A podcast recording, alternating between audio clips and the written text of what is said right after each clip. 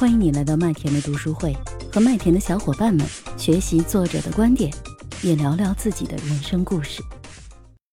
进化的力量，第三个新品牌，随着中国这两年潮牌的兴起，文化自信带来的必然是巨大的商机。谁占领了这个用户的情绪，谁就占领了用户的钱包。第四个大点就是这个时代，我们一定要理解零零后，他把零零后叫 J 零时代，他又讲了 J 零时代的。九个底层逻辑，这九个底层逻辑我就不详细讲，我带一下。但是呢，就是通过这九个逻辑，我们就会发现巨大的商机，而且这些商机目前已经逐渐的在显现了。第一个，他们成长的环境相对富足；第二个，他们非常感性；第三个，他们特别特别在意的是产品或者是所有环境的颜值；第四个，爱国；第五个，懒宅；第六个，养宠物；第七个，朋克养生；第八个，意义。我们为什么现在很多的零零后，他们说对老板不满意就要把老板炒掉，宁愿丢失是工作也不愿意去加班，是因为他们内心的驱动力，他们有足够的底气，因为他们足够的有富足，有父母养他们，他不担心未来。所以其实，在这个角度来说，他们现在在做的事情，可能真的可以爆发出无限的创造力，因为他们真正是基于喜欢、热爱，有足够的内驱力去驱动事业。那第五个这个时代的特征就是流量新生态。我相信啊，其实我今天特别期待国英跟我们分享他的那本《私域流量的流量池》。作者呢，刘润他就有讲了流量的三次打通方式。我有幸经历了两次，第一次就是，呃，当然也正在经历第三次。第一次就是线下到线上。可能我们因为我是零几年就已经在了这个传统的企业里，那时候我们的门大江南北的门店一千多家，确实是每条每个小城市都有我们的店，我们叫渠道下沉，我们是最早做渠道下沉的，所以这个时候就是大品牌都在一线、二线城市在打架呢，我们在小县城里头过的是悠哉悠哉，那个钱赚的是真的很好赚。但是线下随着租金、房地产的这个增长，这个租金越来越大，其实线下其实它也是。摊分到每一个成交的客人，其实也是有获客成本的。那么这个成本越来越高，所以马云他推出了让中国没有难做的生意。这种线上的引流就对线下的这种引流的成本造成了巨大的冲击。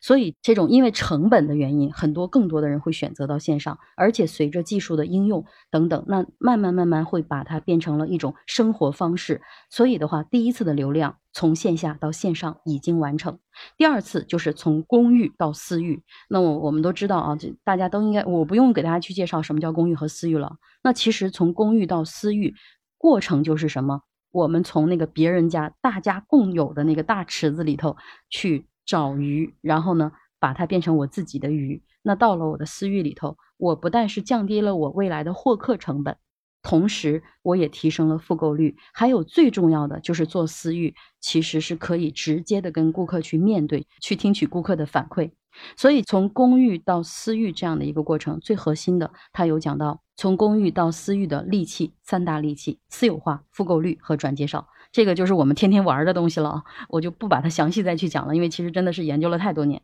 还有就是流量的第三次打通方式，就是打破壁垒。比如说，原来的这个淘宝你是不能转到微信里的，微信也是不能转抖音的，是吗？那现在其实因为有这个国家反垄断的原因，发了淘宝多少多少个亿啊，两百多个亿是吧？那因为这个样的原因，从国家层面要打破这个壁垒，那未来它必然带来第三次流量的这种重新的流动，就让跨平台的交易在 A 平台种草，在 C 平台去。成交都会成为可能性，所以这个背后又带来了大量的商业机会。那么这个呢，就是关于流量池、流量生态。那么第六个呢，就是跨境电商。那么其实呢，很多人现在都说啊，跨境电商现在是一片哀鸣啊。从这个亚马逊突然之间一夜之间把你们那个凡是送了那个好评就给一个什么折扣啊什么，就从那个事儿开始之后，就就感觉这个跨境电商越来越卷。但是可能我们行业挣钱要看红利，但是企业挣钱要看稀缺，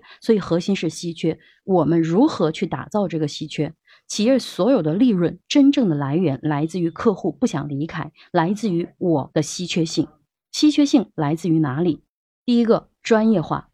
你知道我做什么，同行你知道我在干什么，但是你就是干不掉我，不管你用多低的价格还是什么什么方式，你防我还是怎样，但是你就干不掉我。这个就是专业，我做的比你专业。第二个品牌化，消费者在平台上搜索我们的产品，而不是搜索这个品类。那这样子我们就有了品牌的溢价，这个就是品牌化。而且现在这个品牌化，就是他举书中他举了一些例子啊，就是国外眼中认识的中国的品牌不一定是我们认知到的。他们就是老外那个 top 十、top 五里头有一些品牌我都没听过，所以其实这个在背后就代表着这个品牌的这种溢价，或者是说代表着巨大的成长空间。国内的品牌其实仍然有巨大的成长空间。第三个就是本土化，其实他也讲了一些具体的例子啊，我就不展开了。就是全球化，其实它的核心。精髓就是在每一个国家都可以本土化，这个就让我想到了抖音啊，它那个 TikTok，它的整个管理层全都是美国人，服务器完全跟国内去割离。其实我觉得它表面上是在做美国的本土化，其实它的目标这样这个企业才能真正的做到全球化。最后一个点叫疯狂生长，书中讲了一句话叫哪里被撕裂，哪里就会疯狂生长，我特别赞同这个观点。他举了一个例子，就是教培，教培行业被叫停了，很多的培训的，包括我都受到了影响。但是他这个书中他讲到了有很多的行业在爆发式增长，你知道吗？如果是说我们就作为一个传统的教培行业的人，我们只是在这自怨自艾，哎呀，我这命不好，现在时运不好，整个这个机构不行了，我们就不用活了，我们就吃老本吧。那其实这个是很危险的，因为你知不知道，虽然你失业了，你这里头被撕裂了。但是有一些商业模式正在疯狂的生长，你知道吗？所以他举了几个，包括素质教育、科学教育、校企合作、家校教育、营地教育、成人教育、智能硬件、教育科技，还有视频直播。就是其实因为随着视频直播的需求，很多的硬件就要 update，就有这种需求。所以就是他举了这九大行业，一个行业教培叫停，一个行业被撕裂。